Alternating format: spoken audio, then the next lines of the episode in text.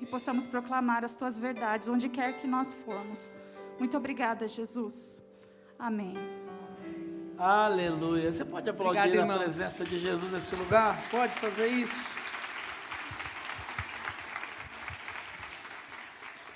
Me disse o pastor Flávio ali, rapaz, para mim eu já ia embora para casa. Deus está presente de uma forma sobrenatural nesse lugar. Amém?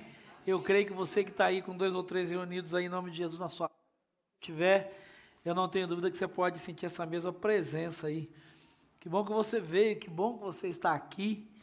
E é muito bom poder voltar, né? Com esse tempo aí do que a gente está vendo lá no Afeganistão, do Talibã, e as notícias que a gente recebe dos nossos irmãos e irmãs aí que estão sendo mortos e correndo risco de vida por poderem professar a sua fé. A gente valoriza muito mais a liberdade de poder sair de casa e vir livremente expressar a nossa fé em Jesus. Que bom que você veio, você que está aqui, que bom que você que não pode ainda vir, não se sente seguro, está reunido aí mas venha, que bom ter aqui gente que está pela primeira vez, pelo menos nesse lugar, com o Walter e a sua família. Walter, nem guardei, né? O Walter e o Valtinho, que estão aí com a família toda, convidados do Wagner da Yolanda, queridos.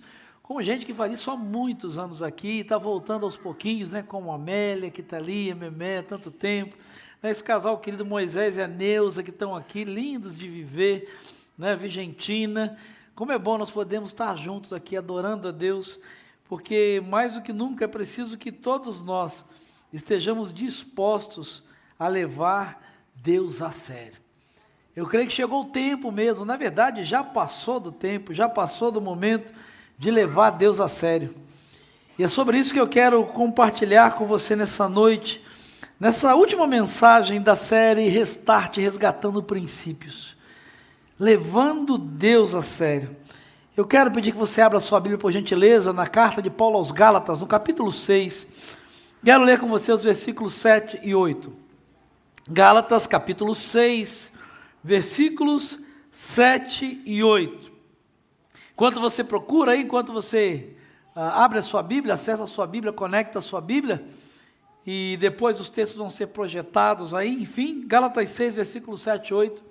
Quero lembrar você que essa terceira mensagem ela faz parte de um ciclo de três mensagens pregadas sobre essa temática, restart, resgatando os princípios. Na primeira delas, nós falamos sobre o primeiro lugar. E fomos ensinados pela palavra de Deus que o primeiro lugar é um princípio, colocar Deus em primeiro lugar. Ele é um princípio que protege o nosso coração e colocar Deus em primeiro lugar, ele é um princípio que nos leva a cumprir o propósito para o qual todos nós somos chamados, que é buscar a Deus. Nós somos criados, o ser humano foi criado para buscar a Deus e colocar a Deus em primeiro lugar, além de proteger o nosso coração, ele nos leva a cumprir esse propósito. Na segunda mensagem, e todas elas estão disponíveis lá no nosso canal do YouTube, nós aprendemos sobre o custo do discipulado. E aprendemos com o apóstolo Paulo que o propósito de Deus é que ele tenha tudo de nós. Quanto custa seguir a Deus? Quanto custa seguir a Jesus? Nada menos do que tudo. Nada menos do que tudo. Mas o que eu quero dividir com você nessa noite é a verdade de que o interesse de Deus não está apenas no fato de nós o buscarmos, mas como nós fazemos isso. Não basta entender que Deus tem que ocupar e precisa ocupar o primeiro lugar, não basta apenas saber é, que uh, o custo do discipulado, o custo de seguir a Deus, é nada menos do que tudo. Mas Deus está extremamente interessado que nós aprendamos a como fazer isso. E de que maneira nós devemos fazer isso. Porque tem muita gente que sabe que deve colocar Deus em primeiro lugar. Muita gente que até sabe que o custo do discipulado é nada menos do que tudo. Mas ainda assim não tem levado Deus a sério não tem levado Deus a sério. E o apóstolo Paulo, na carta aos Gálatas, nos versículos 6, perdão, no capítulo 6, versículos 7 e 8, ele vai dizer assim: Não se deixe enganar, de Deus não se zomba, pois o que o homem semear, isso também colherá ou ceifará, dependendo da sua versão. Quem semeia para a sua carne, da sua carne colherá destruição. Mas quem semeia para o espírito, do espírito colherá a vida eterna. Deus abençoe a sua palavra, o Espírito do Senhor mesmo aplique para o coração de cada um de nós. Alguém certa vez disse: Você nunca terá tudo de Deus enquanto Deus não tiver tudo de você. Eu vou repetir. Você nunca terá tudo de Deus enquanto Deus não tiver tudo de você. Sabe, uma das razões que eu particularmente acredito, e Deus tem falado muito isso ao meu coração de uma forma pessoal e particular, é que muitos de nós, apesar de sabermos que Deus é santo, poderoso, uh, que nós cantamos agora, de saber que Ele é o Deus de milagres, que Ele abre caminhos no deserto, de nós sabermos de tudo isso, a razão pela qual, apesar de muitos saberem todas essas coisas, mas não viverem talvez um décimo do que Deus é e do que Ele pode proporcionar, é o fato de não estarem levando Deus a sério. É o fato de, apesar de saberem quem Deus é e declararem, como nós fizemos aqui nessa noite, esse é quem tu és, no seu dia a dia, na sua caminhada, não estarem levando Deus a sério. E o apóstolo Paulo vai nos ensinar e vai nos dizer que para nós termos tudo que Deus é e tudo que Ele tem para nós, nós precisamos levá-lo a sério.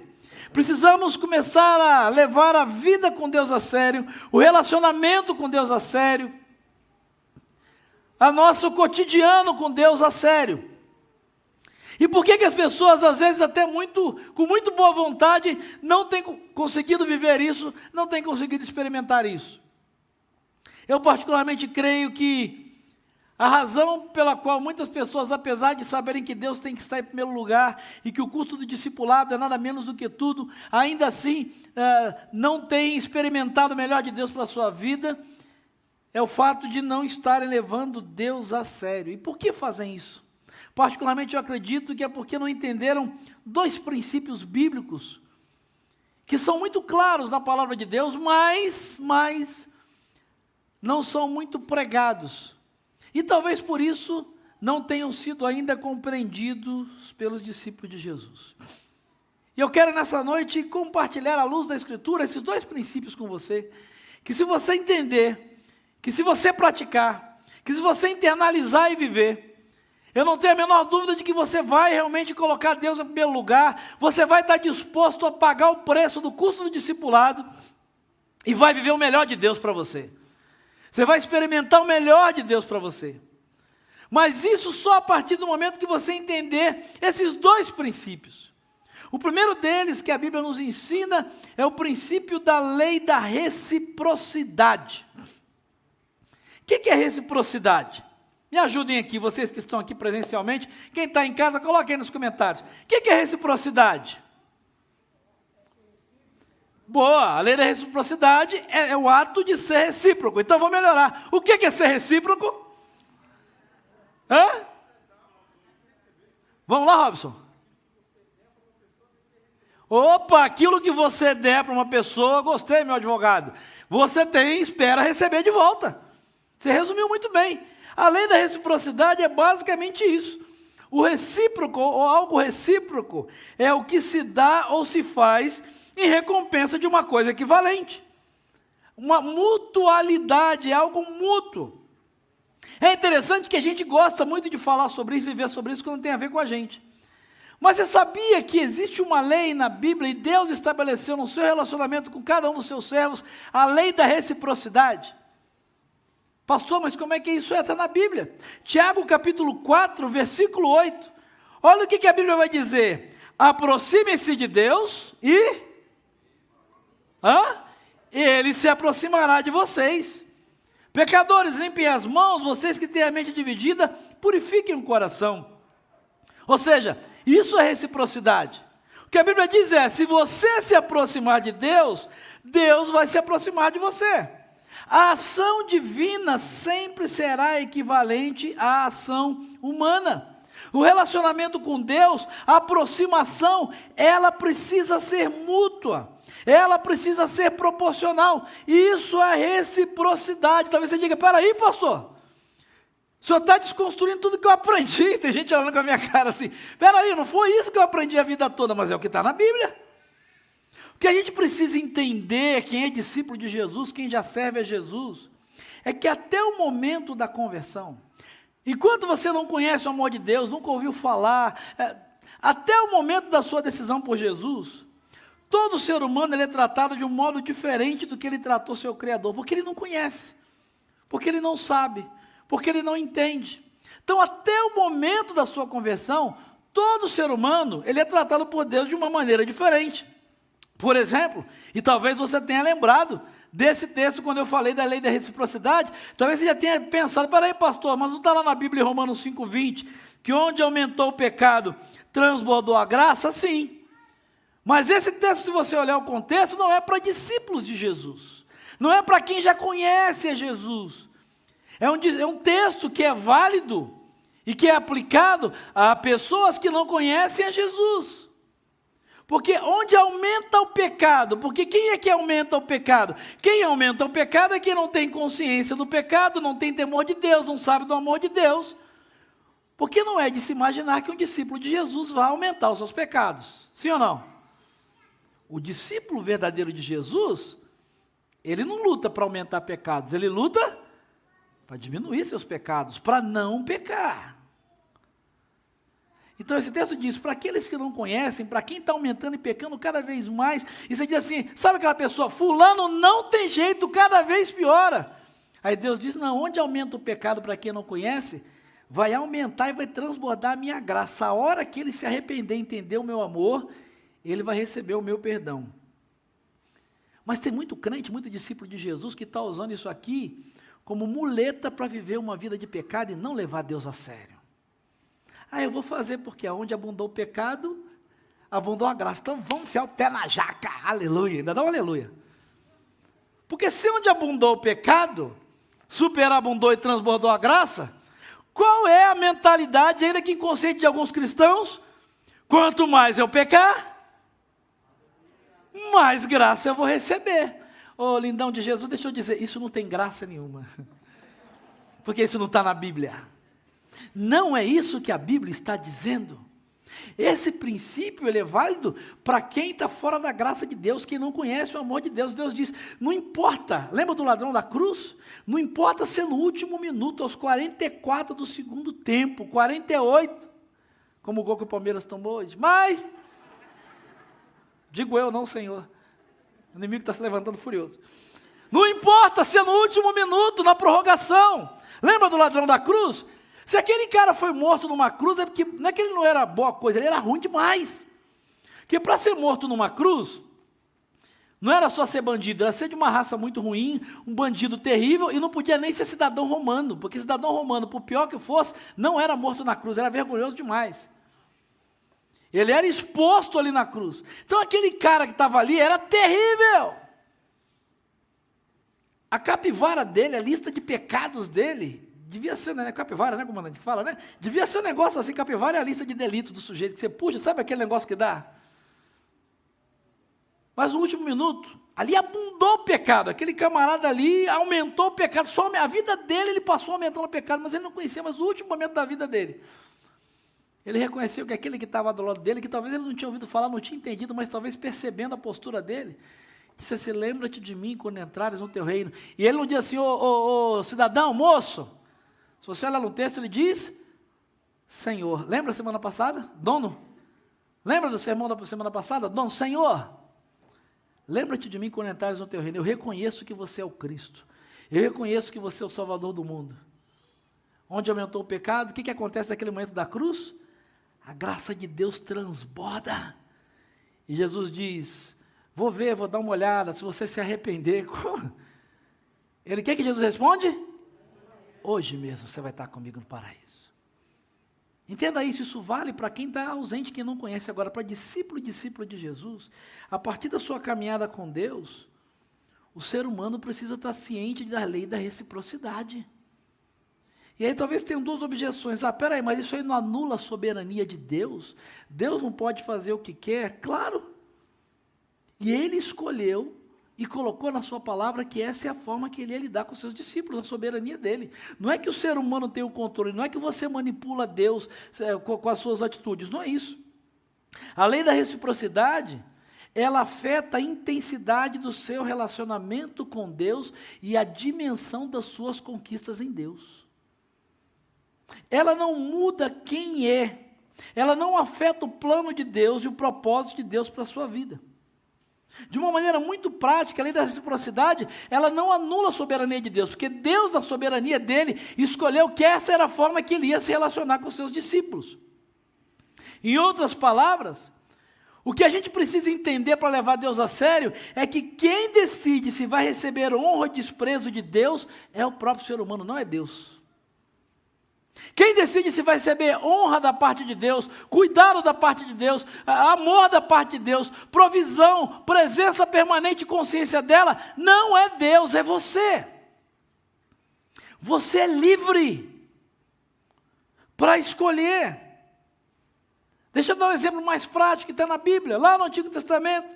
Você lembra dos filhos de Eli? Que talvez você diga assim: não, pastor, mas nós já dissemos e cantamos aqui: Ele é fiel para cumprir. O quê?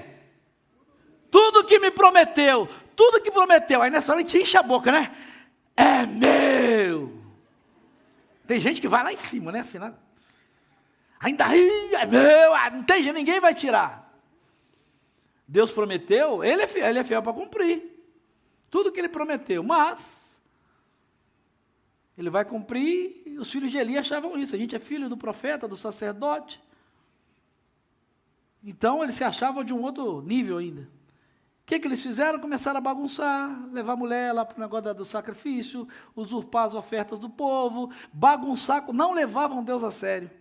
Olha o que, que Deus diz para Eli, o pai desses meninos, em 1 Samuel 2,30. O Senhor, o Deus de Israel, declara: Eu prometi, eu prometi, Eli Prometi à sua família e à linhagem do seu pai que ministrariam diante de mim para sempre.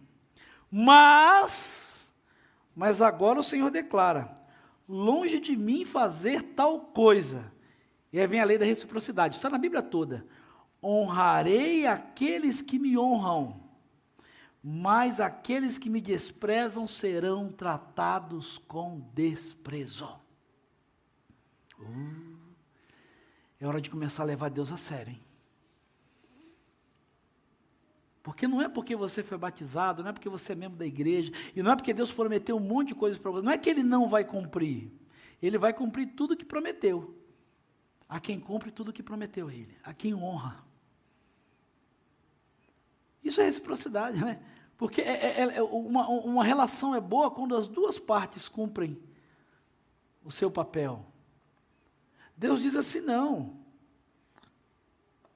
Não é desse jeito. Você não me trata do jeito que você quiser. Deus não é um João bobo. Deus já disse aqui isso algumas vezes. Deus não é. Tem gente que acha que Deus é Papai Noel.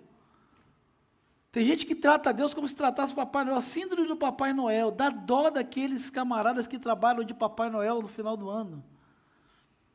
Câmara senta, se prepara, com toda boa vontade, põe a criança no colo. Tem umas que salvam, mas a maioria, e puxa a barba, e bate, e aperta, e chora. E o Papai Noel tem que fazer o quê? Oh, oh, oh. Ainda vou te dar o que você quer, o seu presente. Pode pedir. Deixa eu dizer, isso é Papai Noel, isso não é Deus. Tem discípulo de Jesus que está lidando com Deus como se ele fosse Papai Noel. Está na hora de levar Deus a sério e talvez perceber que você não recebe tudo o que Deus te prometeu, é seu e Ele vai te dar se você fizer a sua parte. Salmo 128, o perdão, Salmo 18, versículos 25 e 26. Salmo 18, versos 25 e 26. Olha, ao fiel te revelas, fiel. Ao irrepreensível te revelas, irrepreensível. Ao puro te revelas puro, mas com o perverso reages à altura. Então a primeira coisa que a gente precisa entender da lei da reciprocidade, esse é o primeiro princípio da lei da reciprocidade, é que isso não afeta a soberania de Deus. Foi Deus que escolheu e ele disse que era assim que ele ia tratar seus discípulos. Em outras palavras, não está desse jeito na Bíblia. Deus está dizendo assim: vocês não vão me fazer de bobo. Porque tem acha que Deus é bobo, né? Tem acha que, gente que vem, gente que acha que Deus é bobo, que promete para Deus, fala para Deus e depois vive como se Deus fosse um bobão que não fosse perceber, que fosse fazer o que quisesse com Deus, Deus depois ia dar tudo e dizer, não, meu filho, vou te dar. não. Deus escolheu na sua soberania trabalhar com a lei da reciprocidade, ele disse: é assim que eu vou lidar com vocês. Quem escolhe se vai ser honrado e abençoado por mim, ou desprezado e amaldiçoado por mim, por estar fora da minha presença, não sou eu. Você faz a escolha. A segunda coisa que a gente precisa entender lá da reciprocidade, que talvez alguém diga assim, ah pastor, mas se é assim Deus faz acepção de pessoas. Porque quem é bonzinho com ele, Deus trata bem. Quem, quem, quem é, é ruinzinho, Deus trata mal. Deus faz acepção de pessoas? Não.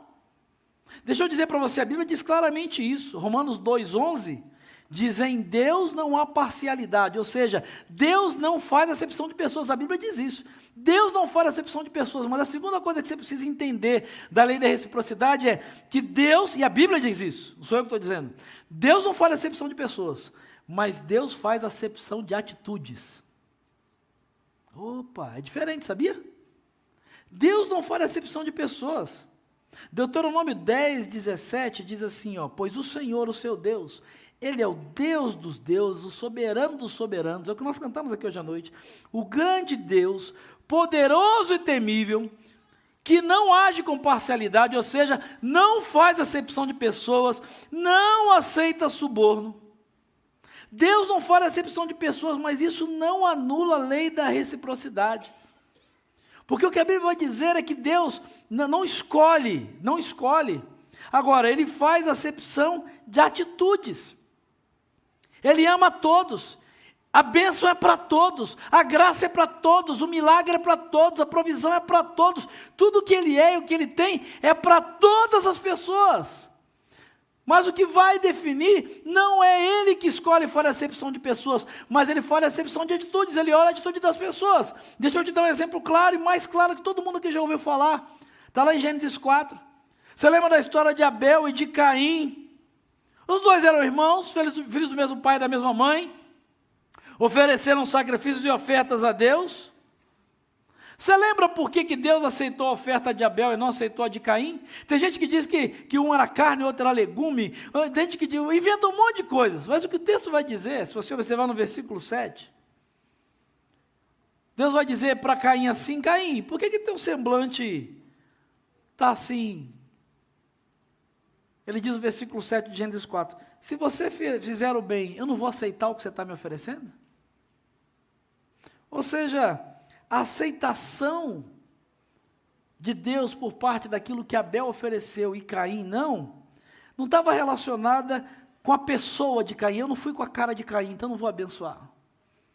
Um caba com o nome desse Caim já está caindo.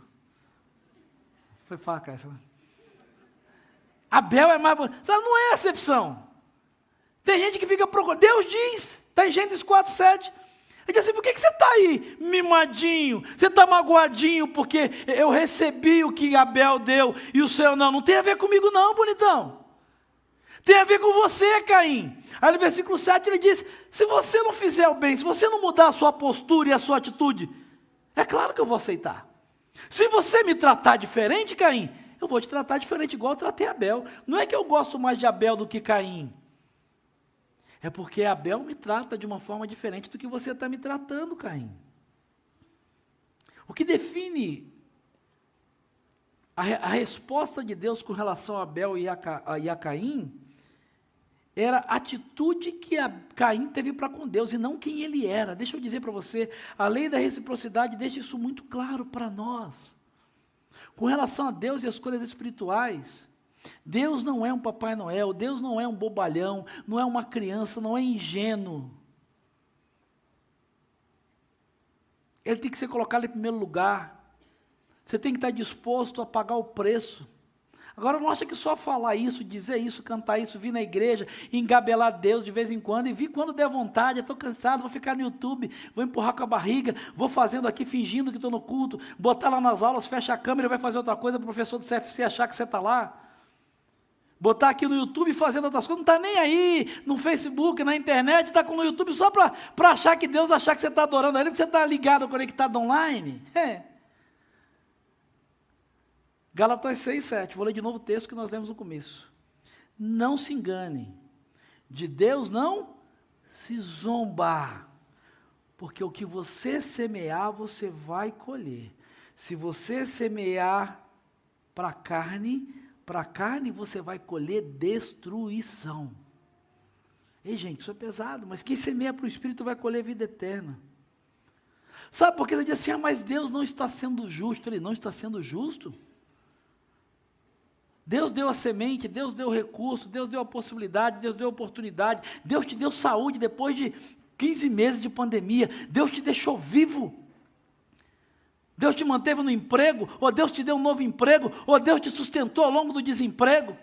Deus te fez sobreviver até agora. Deus te deu tudo que é e tudo que tem, Ele te deu ferramentas. E o que, que você está devolvendo para Ele? Essa preguiça de não vir presencialmente, essas desculpas esfarrapadas para não contribuir financeiramente.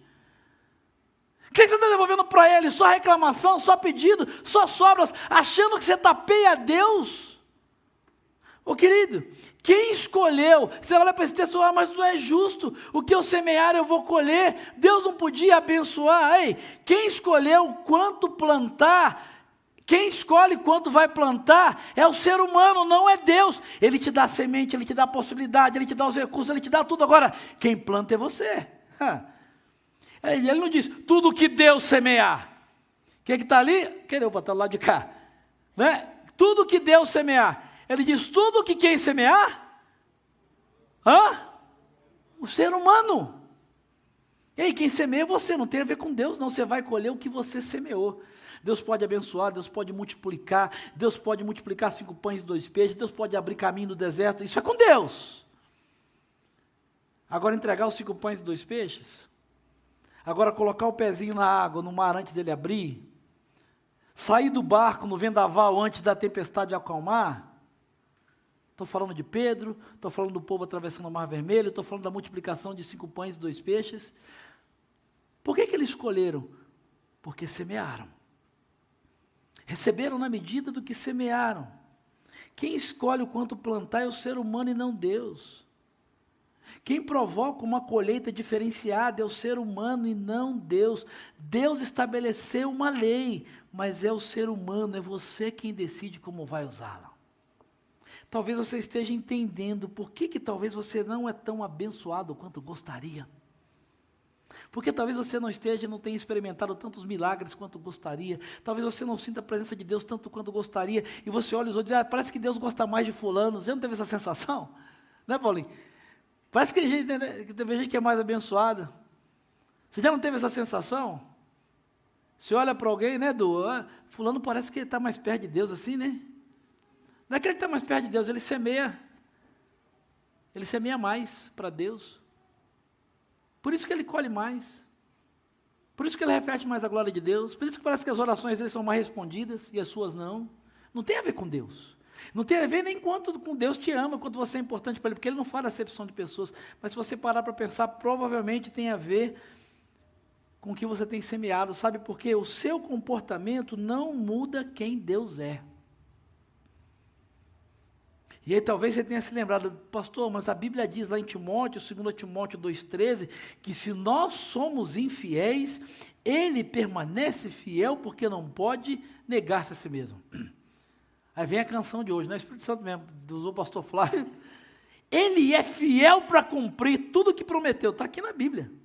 2 Timóteo 2,13. Mesmo se você for infiel, Deus permanece fiel. Aí o pensamento comum é: eu posso fazer o que eu quiser e ainda assim eu não vou perder as bênçãos de Deus, perdão, porque Ele é fiel. Deixa eu dizer uma coisa: o que o texto vai dizer é que se nós somos infiéis, Deus permanece fiel. Mas você acha que ele permanece fiel a quem ou ao quê? A você? É muita pretensão minha e sua, né? É muita pretensão achar. Eu acho que quem vive assim está confundindo. Está achando que é o Deus e que Deus é quem deve servir. Porque tem gente que olha para esse texto, né? Se somos infiéis, ele permanece fiel, ou seja, Deus tem que fazer o que quiser. O que esse texto está dizendo é que se nós formos infiéis, Deus permanece fiel, ele não pode negar-se a si mesmo, ele permanece fiel à sua própria palavra e não a nós. Ele permanece fiel àquilo que ele estabeleceu. E se você acha que isso não está na Bíblia, que isso é um exagero, que eu estou forçando a barra, Paulo escreve ao jovem Timóteo na segunda carta, capítulo 2, versículos 11 e 2, porque a gente gosta de ler, né? Isso, isso que eu li para você, 2 Timóteo 2, 13. Está lá, ó. Se somos infiéis, ele permanece fiel, pois não pode negar-se a si mesmo. Então ele é fiel para cumprir, não importa como eu viva. Aí eu te convido a ler os dois versículos anteriores, o 11 e o 12 o Paulo diz assim: fiel é esta palavra do Senhor e digna de confiança. Se morremos com Ele, com Ele também viveremos. Se perseveramos, com Ele também reinaremos. Aí é o final do 12. Se o negarmos, Ele também nos negará. Eita, essa parte você nunca tinha lido, né? É só se ele permanecer, se eu for infiel, ele permanece fiel. Não, querida. Deus estabeleceu a lei da reciprocidade. O primeiro princípio para você levar Deus a sério é a lei da reciprocidade, porque a lei da reciprocidade nos ensina que nós não podemos responsabilizar, Deus pelas bênçãos ou maldições na nossa vida. Tem gente que está culpando Deus por um monte de coisa que está acontecendo na sua vida. Não. Nós não podemos responsabilizar Deus pelas bênçãos ou maldição. Deus estabeleceu uma lei espiritual, mas quem escolhe provocar a bênção por meio da obediência ou da maldição, por meio da desobediência, perdão, a bênção por meio da obediência ou a maldição por meio da desobediência, são as pessoas e não Deus. Não é você que está no controle, é Deus que está no controle. E por estar no controle, Ele deixou a regra clara. Como diria aquele. A regra é clara. O problema é que a gente vive de acordo com as nossas regras, mas o que define a nossa caminhada no mundo espiritual não, são, não é aquilo que você acha. Pastor, mas me disseram. Pastor, mas eu ouvi falar o que eu estou dizendo para você, e por isso eu estou lendo vários textos bíblicos, não fui eu. Mas é o próprio Deus que estabeleceu isso aqui na sua palavra. Não se engane, Deus não é bobo, não zombe de Deus, porque o que você semear, você vai colher. Leve Deus a sério. Ele é fiel sim para cumprir tudo o que prometeu. Ele é Deus de milagre, é Deus de promessa, ele abre caminho no deserto, com certeza, aleluia. Mas não zombe dele, leve ele a sério, porque ele não se deixa escarnecer. O que você semear nele, você vai colher dele.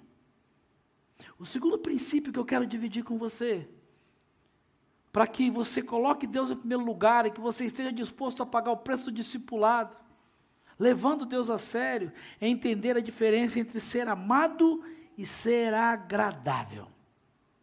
Ser amado por Deus determina o nosso valor e tem a ver com o que Deus é e com o que nós somos. Ou seja, Deus ama a todos nós incondicionalmente.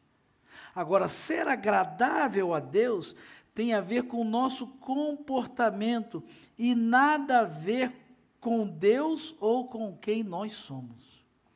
Porque tem gente que usa essa outra, não, eu sou amado de Deus, eu sou um filho amado de Deus, eu sou uma filha amada de Deus, então nada vai me acontecer, toda bênção é minha, Deus vai me guardar de tudo, mil cairão ao meu lado, dez mil à minha direita, à minha esquerda, e eu não vou ser atendido. Toma-lhe caixa de promessa de versículo que interessa. Né? Loteria gospel, Bíblia gospel, você só tem o realejo, só não tem um papagaio, mas. Só tira os textos que interessam fora de contexto. E todo texto fora de contexto é mero pretexto. É gente que não leva Deus a sério. É gente que só se apega a isso, eu sou amado de Deus. Eu sou amada de Deus e nada vai me acontecer. Onde é que está escrito isso? Que por ser amado de Deus e amada de Deus, nada vai te acontecer. Me mostre isso na Bíblia. Sabe, é mais ou menos como aquele filho que chega em casa com as notas do boletim. O pastor Luciano subirá no livro dele, eu sugiro que você leia, tem alguns aí na nossa IBG Store, a livraria que está funcionando hoje, até que nada mais importe. É o texto que me deu insights para essa série de mensagens. Luciano subirá, até que nada mais importe. Ele conta uma história no seu livro muito interessante. Quando o filho dele, Israel, subirá, era garoto, chegou em casa, e ele percebeu, era dia de trazer as notas do boletim, que o filho estava meio assim, né? como é que eu falo? Ele percebeu que a coisa não tinha ido bem. Alguém já viveu isso aqui com os filhos? Não? Não, né? Filho chega todo dia, de repente chega aquele dia assim, final de bimestre, ele chega, ele chega, vai para o quarto, não tem assunto. Dois ensino, está tudo bem? Uhum. Aí ele falou que percebeu, ele chamou Israel, o que, que houve aí? Não, pai, tudo bem, tudo. Aí ele percebeu que alguma coisa não tinha ido bem nas notas. Aí ele percebendo isso, chamou e disse, filho, deixa eu dizer para você, você está preocupado aí porque eu imagino que você não tem ido bem aí, né? Esse boletim deve estar um espetáculo. Deve estar mais vermelho do que tomate em dia de feira. Aí ele ficou, pai, ó filho, não se preocupa. Guarde uma coisa no seu coração, ele disse para o seu filho. Não há nada que você possa fazer, nada que você fizer de bom, vai me fazer te amar mais, e não há nada que você faça de ruim que vai me fazer te amar menos. Porque eu te amo, não é pelo que você faz ou deixa de fazer. Eu te amo por quem você é. Você é meu filho, Israel. Então aprenda isso, nunca mais se esqueça disso. Moleque de uns 13, 14 anos. Aí relaxou, abriu o sorrisão, disse, é pai. Mas com essa fala do pai, né, Walter? Aí o pastor Luciano Subirá disse, eu malandro velho, já fui filho, pelo sorriso dele, né, os adivinhos não entram no reino dos céus. Ele falou, eu já comecei a imaginar, ele está dizendo assim, ah, então agora liberou geral. Agora, aí o pastor Luciano Subirá diz que, virou para ele e disse assim, Israel, mas deixa eu só te dizer uma coisa. Quanto eu te amo, não tem nada a ver com o que você faz, eu te amo por quem você é, meu filho. Ô filho, mas se você quer me agradar, aí é uma outra coisa. Se você quer me agradar e receber o melhor do que eu tenho para você, você quer receber tudo que eu quero te dar, aí é uma outra coisa. Sabe, a gente precisa aprender que na nossa relação com Deus existe uma diferença entre ser amado por Deus e ser agradável a Deus. Quanto prazer e quanta alegria Deus sente por mim e por você, não tem a ver com quem nós somos, mas com aquilo que a gente faz. Não há nada que você possa fazer, assim, qualquer esforço que faça Deus te amar mais, e não há pecado que você cometa, por mais terrível que, que seja, que faça Deus te amar menos. Deus diz isso, a palavra de Deus diz isso, Romanos 8. Nada, nem altura, nem profundidade, nem morte, nem vida, nem coisas do presente, nem coisas do porvir, nem qualquer outra coisa na criação. Qual é a promessa? Está na Bíblia? Nada nos separará do amor de Deus que está em Cristo Jesus. Nós lembramos isso aqui hoje. Ponto. Não há nada, não há nada que possa. Não, não tem, por isso que a salvação é de graça. A pastora Ana pregou sobre isso aqui, sobre o amor de Deus, um Deus que é amor, Ele é amor. Primeiro João diz isso: Deus é amor, pronto. Não há nada que você possa fazer para Deus te amar mais, não há nada que você possa fazer para Deus te amar menos. Agora, o quanto prazer e quanta alegria Ele sente por minha causa e por sua causa, não tem nada a ver com quem você é, mas tem a ver com aquilo que você faz tem a ver com as suas atitudes.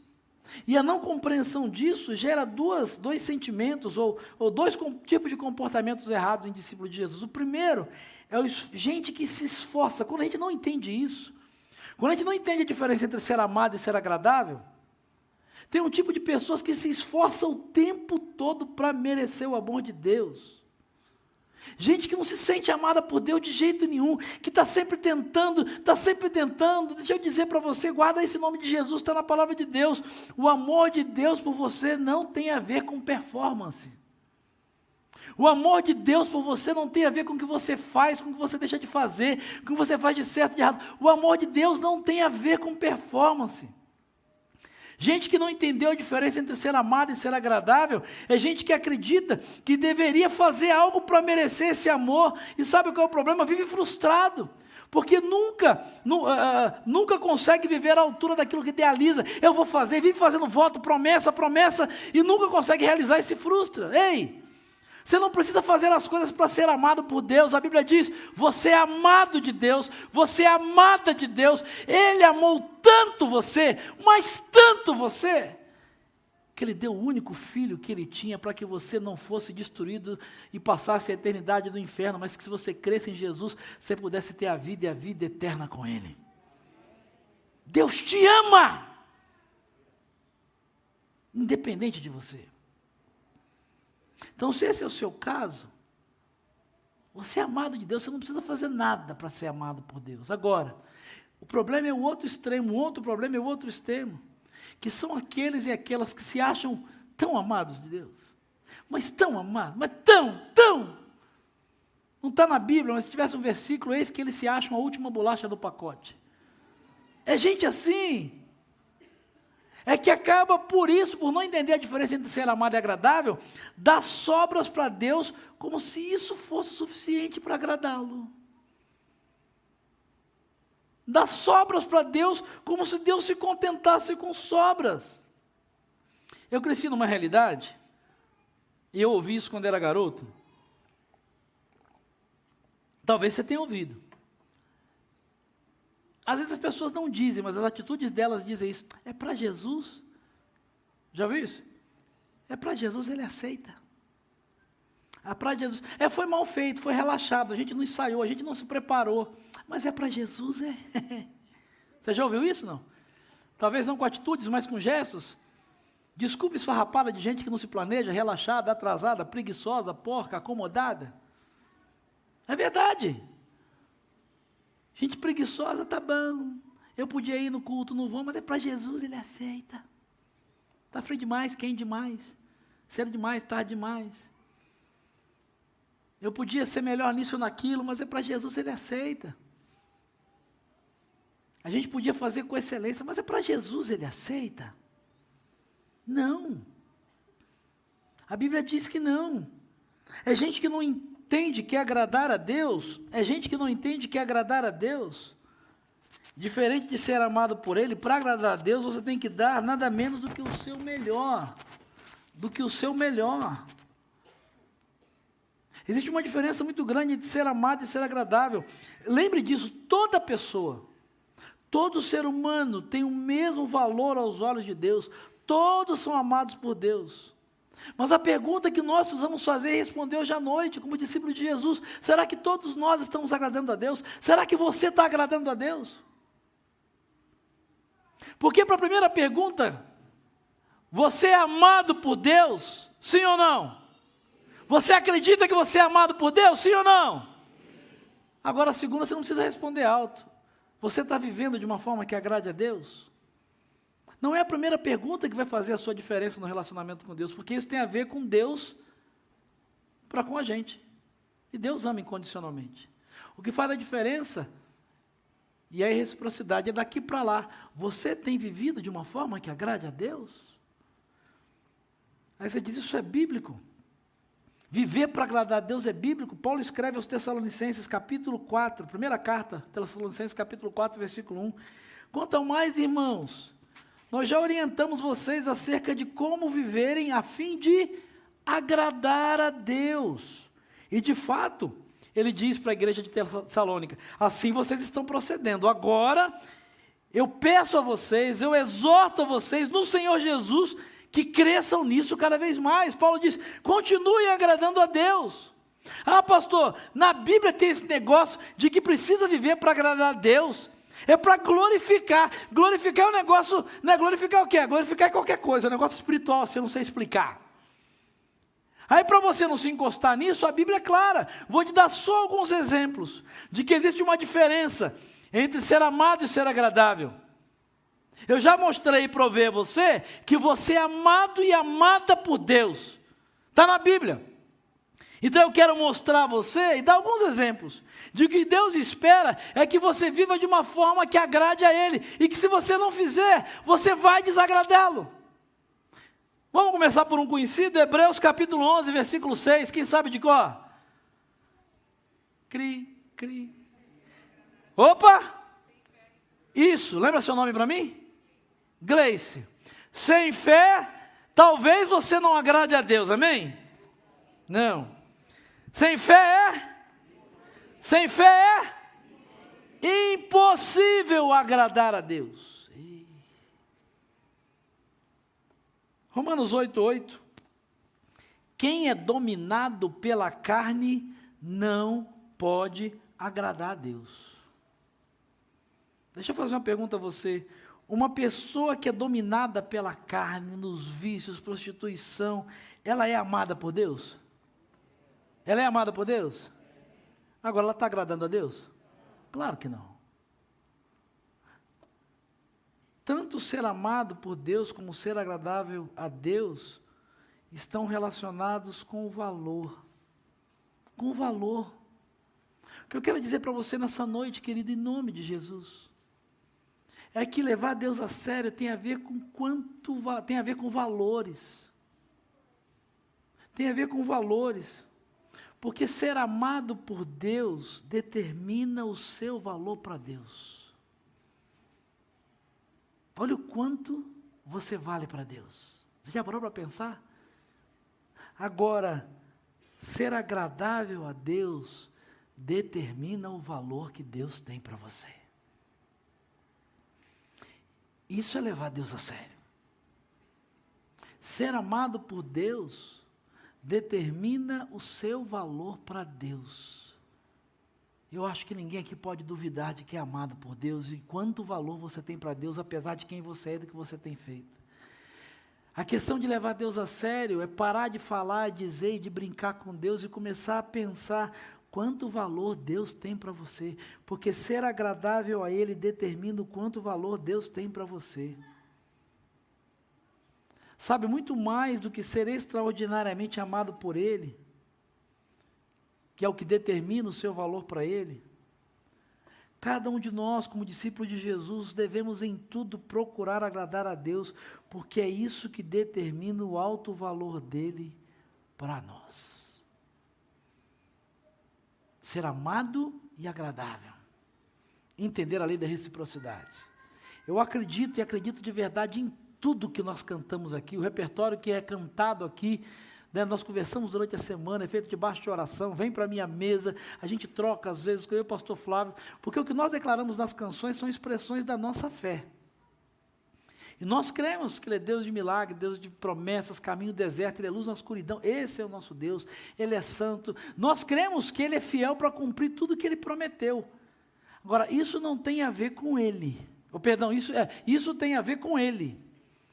Todas essas coisas nós cremos por quê? Porque Ele nos ama. E Ele prometeu, Ele vai cumprir. A questão que eu quero desafiar você a refletir pensar nessa noite é: qual é o valor de Deus para você? O quanto você tem levado Deus a sério? Entender esses dois princípios, a lei da reciprocidade, a diferença entre ser amado e agradável, não entender esses dois princípios tem impedido muita gente de avançar a um nível de maior intimidade com Deus. De receber mais de Deus, de quem Ele é e do que Ele pode fazer. Por isso tem tanta gente que ama Deus, que, que, que, que gosta de Deus, que sabe que é amado de Deus, mas não vive o melhor de Deus nessa terra. Porque não entendeu que aquilo que semeia talvez esteja colhendo aquilo que está semeando no mundo espiritual, no seu relacionamento com Deus, não tem a ver com Deus. E não entendeu que vai sempre ser amado e amada por Deus, mas que se não for agradável a Deus, não vai receber o melhor de Deus nessa terra.